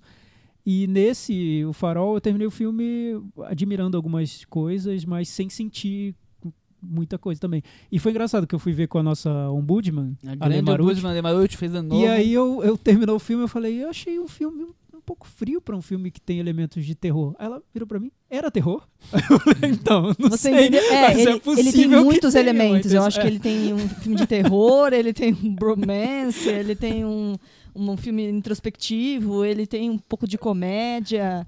Eu, E- Pra mim funcionou mais na comédia, porque eu achei que as interações entre os personagens, quando eles estão bêbados, um, se um batendo no outro e falando bobagem, eu acho que é engraçado. E eu acho também, voltando, muito plausível no filme sobre dois homens. Olha, eu estava nessa fechado. sessão em que a Cris riu Relatou- a sessão não é verdade, inteira. É Que eu verdade. fiquei gargalhando. Tinha umas horas que eu não entendia do que, que ela e o Argemon estavam rindo, mas assim, Muito. ok, tudo bem. Rolou uma relação cósmica ali E foi dos bem dois ali, interessante, né? porque Isso. quando eu revi, revi agora já em circuito... Você não achou tanta graça. Não, na verdade eu não tinha achado nem no começo, mas tal. Por isso que eu falo, gente, por isso que eu falo, vão à sala de cinema, porque a sala de cinema é uma experiência coletiva. É. Então, mas Veja ó, um filme com sala lotada, veja um Star É, Wars com sala não, lotada e volte pra exatamente. casa e veja na sua Netflix. É Exato. totalmente Tem, diferente. mesmo totalmente impacto. diferente. E, e nessa sessão, eu não sei se é porque devia ter talvez muitos fãs do Robert Pattinson que estavam ali compenetrados e querendo gostar do filme, é, ou se as pessoas receberam de outra maneira mesmo, talvez receberam mais como eu, porque estavam mais quietinhas. É, o silêncio sepulcral no filme inteiro. Eu até achei que algumas pessoas iam embora do filme, porque não é um filme realmente para um público muito amplo. Não, É um não. filme que muito codificado, é um filme que tem muita informação, muita referência. O Thiago pegou todos porque ele é inteligente, mas né, Não, não, eu peguei. Eu, elas não estão tão É- disponíveis é que é que eu- é que Thiago eu- é gênio, a gente já sabe. Não, tá. Eu, eu- eu exagerei aqui. Eu não peguei Não. todas. Porque Pegou, com certeza ele escondeu todas. várias ali. Pegou Tem muito easter egg no filme, mas as mais óbvias. As pra um, pra um espectador meio Mas, então, médio, assim. Tipo Mas é o Richard Gill. isso, né? Eu Mas acho ninguém legal... saiu da sala. Tipo, o Richard Eu acho os legal- E assistiu compenetrado, Acho entendeu? interessante que o Robert Pattinson tá levando esse cinema diferentão agora com esses nuances da carreira dele, né? Então é isso. É, eu- ele, ele tá, tá na- nessa vibe de, de, sei lá, fazer papéis mais importantes, mais interessantes, mais ousados, mais arriscados.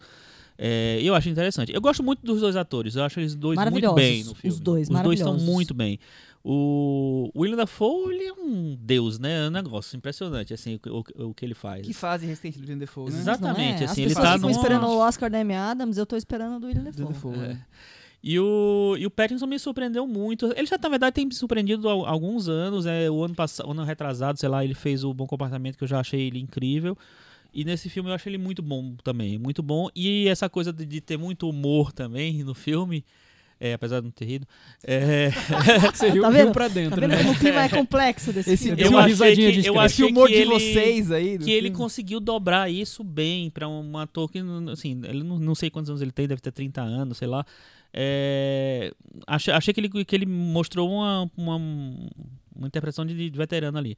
Mas pra mim, é, voltando para o filme em si, é, eu acho que assim, o, o, o Robert Eggers, ele tem essa coisa de, de, de lança teses. É, os, os filmes dele são teses, na verdade, né? Então tem muita coisa complexa, muito detalhe ali. E os filmes são muito solenes, como o Thiago falou, a gente falou aqui antes. É, eu acho que às vezes isso atrapalha um pouco na fruição do e, no, e no, no que ele entrega do conjunto, porque existe tanta tanta é, tanto peso envolvido ali que sei lá o, o negócio não chega de uma maneira como chega por exemplo um Clint Eastwood para você fruir. Você você tem que organizar os símbolos ali e tal. Pra mim isso funciona de, de uma certa maneira porque eu gosto de filmes que têm essa ousadia estética. Por exemplo, esse filme, é, teoricamente, é, é o filme mais ousado esteticamente do ano passado, mais, né, que teve mais intenção de ser, de, de, de ter uma, um visual rebuscado, uma, uma coisa de referências e tal. Pra mim, um filme que me incomoda muito mais do que esse é, visualmente é um filme que a gente não falou aqui, que é Uma Mulher Alta. Que é um filme. que- Você assistiu, Thiago? Não, não vi. Vê depois. É... Você tá, você tá me indicando isso? Tô, tô indicando pra você não gostar. não, porque é um filme que eu acho que ele. O, Eu só o- acho ok. o uso estético da. O uso estético, né? o Da, da fotografia, da direção de arte, é muito mais é, raso do que esse, por exemplo, que quer criar em cima disso. É um uso muito. Ele quer, ele quer fazer um uso muito pra o, o drama, pra crueldade da. Eu acho que isso ele faz só pra querer, pra querer ficar bonito. Esse aqui ele faz pra um- todo um projeto. É, eu acho que tem to, to- to- muitas Que- intenções que pode ali. agradar ou não, mas tem todo um projeto estético. Exatamente. Tá O ligado Robert- a, a música, tá ligado a várias coisas. Exato. Robert Eggers fala que ele, ele conseguiu fazer o filme que ele queria, e- ou muito perto disso. É, Só que não sei, o filme do- de que, que ele queria é um filme que, sei lá, não, talvez não chegue pra, direito para as pessoas. Porque. não é- esse não é um, um argumento bom, não. Vou, vou Não, tirar esse mas, argumento. mas eu posso pegar, só, só, pra Não, porque- deixar ainda mais subjetivo e, e vão me xingar depois no Twitter, é que Ah. eu, eu acho que o que eu noto, bem- é bem particular essa opinião, porque acho que quando a gente fala sobre arte é particular mesmo, então desculpa, foi mal. Mas eu acho Você que não tem quando, 89 anos, que nem É, o Clint, mas você tá Tô alterando chegando você lá, quiser, tô Thiago. chegando lá. Tá Mas longe o, eu acho que eu- o que eu noto quando as pessoas vão ver filmes que, que mobilizam eh, as emoções e que carregam essas pessoas, transportam essas pessoas para o universo do- dos filmes, eu noto um- uma um envolvimento maior com o que aconteceu, e isso eu vejo nas discussões sobre os filmes, seja ele Coringa, Parasita, Bacurau, ah, o filme do Clint Eastwood, enfim. No Farol, o que eu noto é assim, até entre as pessoas que gostaram do filme, uma admiração pelo filme, mas o, e, e o que que, isso o que que o filme trouxe? O que que, que, que vocês têm a falar sobre o filme?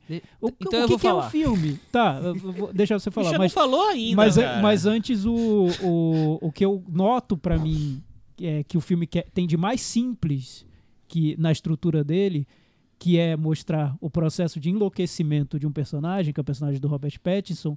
No mais simples, eu acho que pra mim o filme não, não, não se vende. No mais simples. Então acho que quando um filme tão rebuscado não consegue funcionar pra mim no que ele tem de mais simples, aí eu acho que tem alguma coisa errada.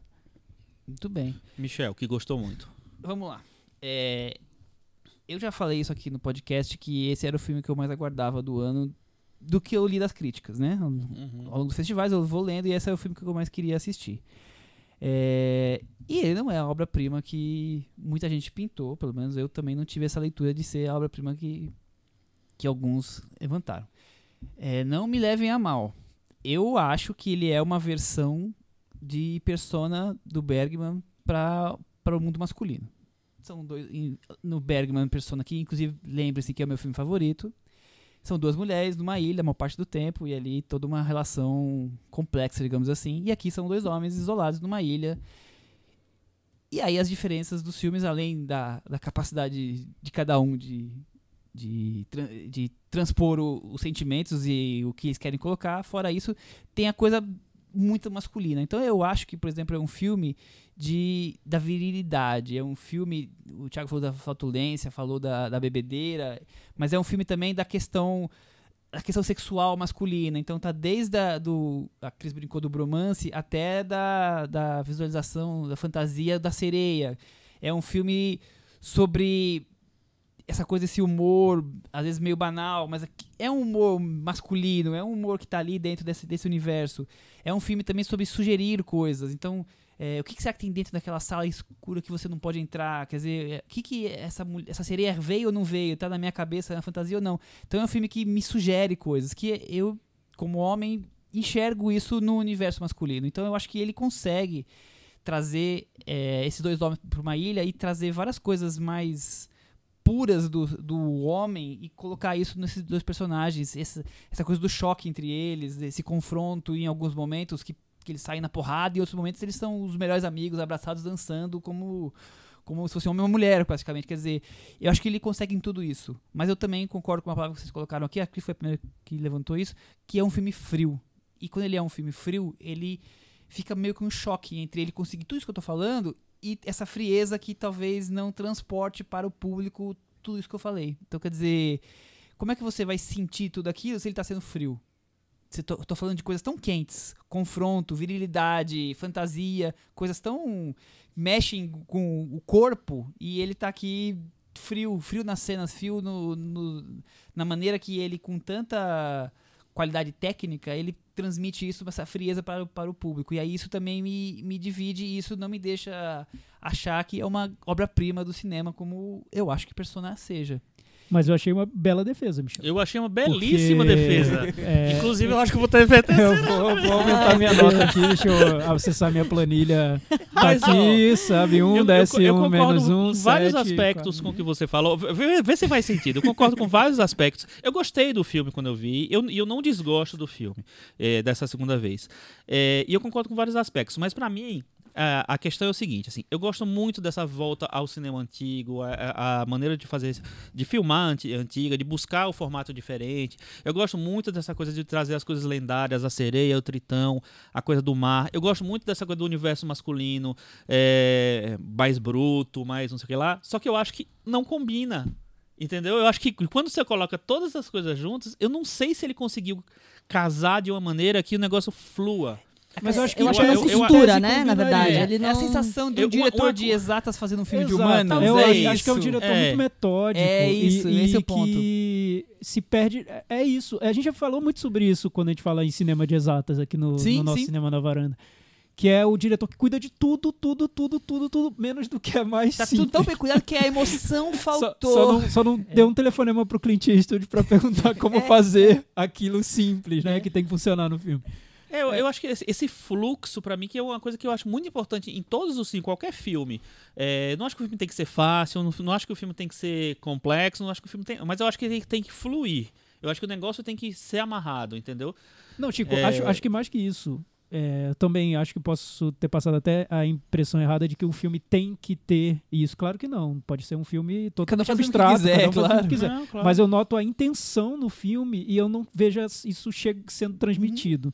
Eu noto a intenção na trilha, eu noto a intenção de ser um, ser um filme que transmite essa claustrofobia, que mostra um processo de enlouquecimento, que eu vejo tudo isso na A intenção insanidade, do o caos. É, o medo dos personagens. esse né? horror, né, do, do- de você estar isolado e, e não conseguir mais distinguir o que é fantasia, o que não é, e enfim. Eu vejo isso na intenção, que eu não vejo isso sendo transmitido. Então, não estou dizendo que todo filme tenha que ter isso. Não, não é por aí. Mas eu adoro essa discussão sobre masculinidade que o filme traz. Eu também acho que por isso que eu noto nas cenas cômicas é o que mais me atrai no filme, porque acho que ele mostra essa, esses rompantes que tem na, numa Sim, relação entre sim, homens sim. que são ridículos, mas como eu disse, é bem plausível. Né? E a gente Tudo fala tanto do, do cinema ser tão masculino e ter tanto pouco espaço para mulheres.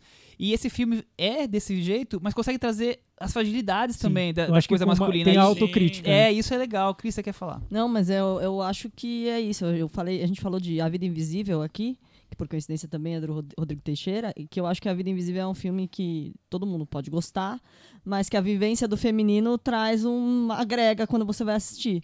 E isso é a mesma coisa. Esse é um filme é, hétero, branco, cis, sei lá o quê. sim, Ah, sim. Tem uma leitura diferenciada, vai agregar alguma coisa ao olhar, vai, vai ter mais identificação, vai, enfim, tem um ingrediente a mais. Porque é isso, né? É Esse enco- encontro de, é um mundo muito específico, uma interação muito específica.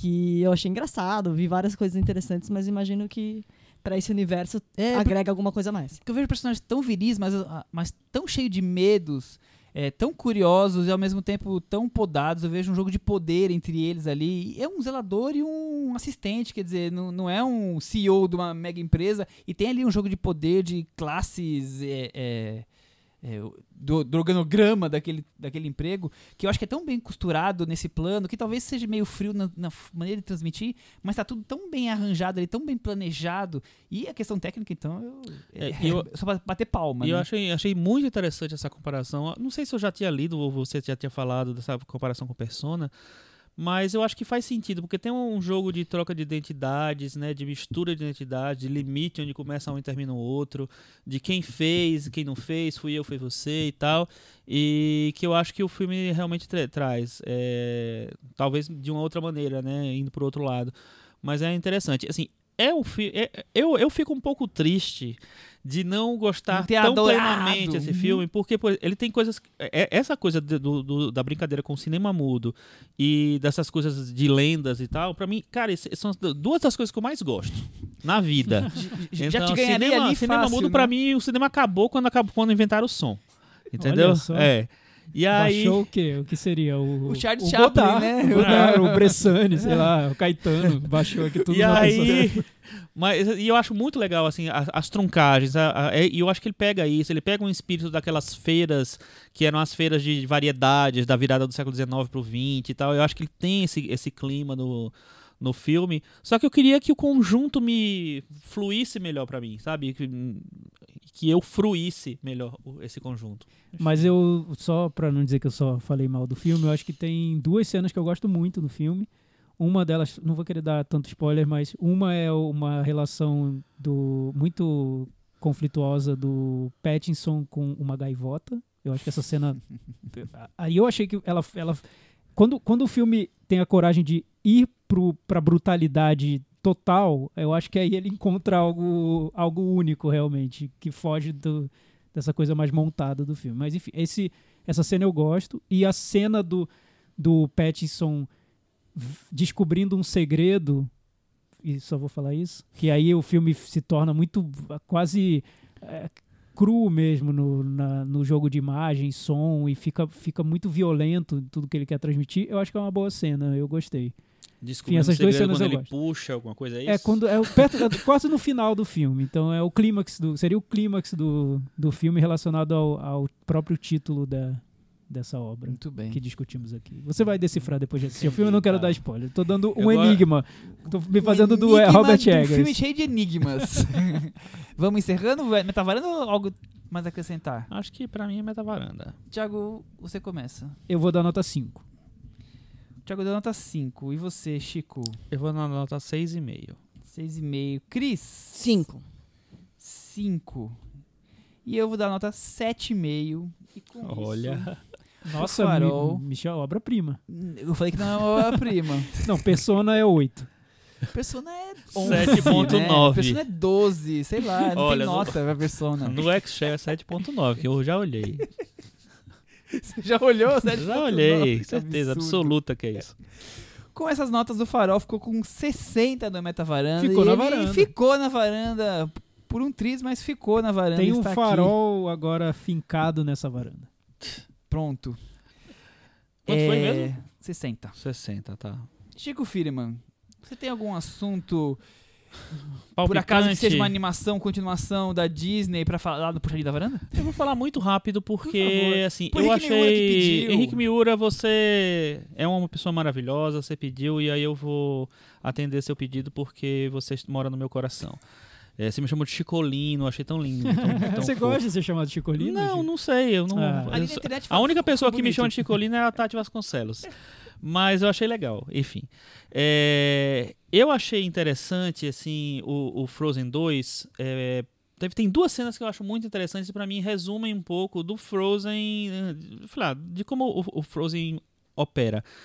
Porque o Frozen, o 1, ele é um filme de princesas que não é, é que foge um pouco das regras, né? É uma princesa que não que não quer ter um príncipe, é uma princesa que tá lá sozinha, não tá nem discutindo nada. Enfim, tem uma outra lá que é meio abobalhada que ela pega qualquer um, pega qualquer um não, pega um cara lá que o primeiro que aparece, ela vai, no, era uma roubada, entendeu? Enfim, mas tem essa coisa da, da, da- de uma certa subversão, subversão clássica, vamos dizer assim. Aí é ótimo, né? No filme de princesa. E esse filme, o 2, eu acho que ele vai muito, a- muito além nisso. Muito além não, ele continua isso, essa- essa jogada, vamos dizer. Tem um momento que eu acho que é muito interessante, que o Olaf, o personagem mais querido do Frozen 1, ele resume a, o, a, ele faz a sinopse, é o que o Michel faz aqui, ele fez a sinopse do filme inteiro, na verdade. Ele faz, ele faz um resumo do Frozen 1 em uma cena. E é muito engraçado. Porque assim, ele é, é como se o, o filme estivesse zoando dele mesmo, entendeu? Então é uma zoação absurda, você é, é é de gargalhar. E na segunda, que é pra ser um devaneio do príncipe e tal, ele vai ele canta uma música que é editada como um clipe de boy band dos anos 80. Então é um momento em que ele também sai dali e vai pra uma coisa meio ridícula, sabe? Ele pega aqu- aquela situação e ele é, vai além, vai sai daquele universo lá do, do- da animação, da historinha de, de conto de fadas e tal, e ele vai além e mostra uma referência que não apareceria ali. Então eu achei uma surpresa interessante o, o Frozen 2, legalzinho. Muito bem. Olha, vou ter que ver Frozen 2. Eu, eu tava com uma vontade louca de já ter escolhido o meu Não Posso Opinar do Varanda Awards, mas que não seria sei, né? Frozen Que seria 2. Frozen a, 2. a música, eu, eu- e eu fiquei com ela grudada na minha cabeça, a versão dublada da Into música. the Minha intuição. Nossa, Você não sério? ouviu a assim? versão Ah, dublada? eu É. não, vi, eu vi É legendado. terrível, minha intuição. Eu- eu Imagina as tinha- criancinhas Eu querendo tinha saber o que é pesadelos intuição. com Let It Go, Let It Go, mas agora esses dias a Ah, minha, aí minha a minha intuição priminha é mandou pra, pra Cris um vídeo cantando Let It Go e eu já tô gostando de novo. Você vai ouvir minha intuição, então. Gente, a gente tem algum tempinho, Cris? Ou não? Tem que acabar já. Muito rápido. Então, eu posso fazer muito rapidamente apostinhas Pode. pro Oscar? Pode. Posso, nas Claro. principais categorias, porque a semana que vem é- vai- vão sair as indicações já. Quando a gente falar semana que vem já, são, já saem os indicados. Já É, exatamente, assim. Informados. Então, pra mim, filme vai ser Parasita, o irlandês, Era Uma Vez em Hollywood, História de um Casamento, 1917, né, claro, Jojo Rabbit. E eu acho que entra Adoráveis Mulheres e Coringa. É, se forem oito, né? Se forem nove, eu acho que o Ford vs Ferrari pode entrar. Pra direção, eu tô apostando no Bong Joon-ho, Martin Scorsese, Quentin Tarantino, Sam Mendes, e eu acho que a última vaga é da Greta Gerwig, que subiu muito nas, nas pesquisas eh, nos últimos tempos. Datafolha. Mas Datafolha. pode dar um Noah Baumbach também. Ator é um problema, né? Adam Driver, eu acho que tá, tá seguro, Jo- Joaquin Phoenix. É, eu acho, tem um, um- sei lá porque eu acho que o Jonathan Price vai ser indicado. Leonardo DiCaprio tá me dizendo que vai ser indicado, mas eu ainda tô duvidando, mas eu vou nele mesmo. E Antônio Bandeiras. É o de si. É DC, é o DC. Atriz, eu acho que da Renée Zellweger, é, Scarlett Johansson, Lupita Nyong'o, eu acho que vai conseguir Nossa, essa é entrar. a glória. É, eu não tenho certeza agora se quem sai pra, pra Lupita entrar vai ser a Charlize Theron ou se vai ser a Saoirse Ronan. É, a- eu tava apostando na, na Charlize Theron, mas tô achando que ela tá caindo. Então eu vou botar a Saoirse Ronan lá e a Cynthia Erivo do Harriet para terminar. Ator coadjuvante Brad Pitt, Joe Pesci, Al Pacino e Tom Hanks acho que estão seguros. E o quinto eu acho que vai ser uma surpresa, vai dar Song Kang-ho do Parasita. Olha, É, ousado, hein, Thiago? Atriz coadjuvante Laura Dern, J-Lo, Margot Robbie.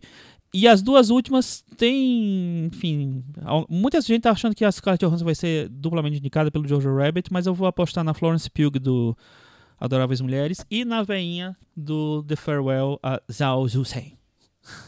Acabou minha, a- minhas Muito apostas. bem, Acabaram. Tá as apostas aí. Na semana que vem os varandeiros vão confirmar se o Chico é, gabaritou ou não esses Ih, vou gabaritar, nunca gabarito. Duvido, o Chico é especialista. Tiago, peraí que o Chico tem que fazer aquele momento que, que nós chegamos agora, né? Cantinho do ouvinte. Com o Tiago Faria. Cantinho do ouvinte, comentários pro nosso blog no.